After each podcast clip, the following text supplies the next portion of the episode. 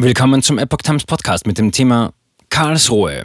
Bundesverfassungsgericht lehnt Eilantrag gegen Pflegeimpfpflicht ab. Ein Artikel von Epoch Times vom 11. Februar 2022. Das Bundesverfassungsgericht gibt vorerst grünes Licht für die einrichtungsbezogene Impfpflicht in Krankenhäusern und Pflegeeinrichtungen. Das letzte Wort ist in dieser Sache noch nicht gesprochen. Ein entsprechender Eilantrag gegen die Umsetzung wurde aber abgelehnt. Zwar sei die Verfassungsbeschwerde nicht offensichtlich unbegründet, allerdings verlange das Gesetz den Betroffenen nicht unausweichlich ab, sich impfen zu lassen, wie es zur Begründung hieß.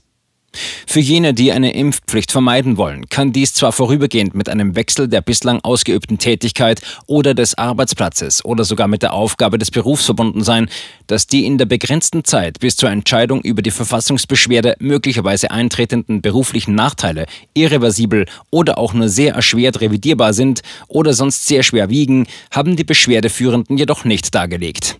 Wirtschaftliche Nachteile, die Einzelnen durch den Vollzug eines Gesetzes entstehen, seien grundsätzlich nicht geeignet, die Aussetzung der Anwendung von Normen zu begründen, so die Verfassungsrichter.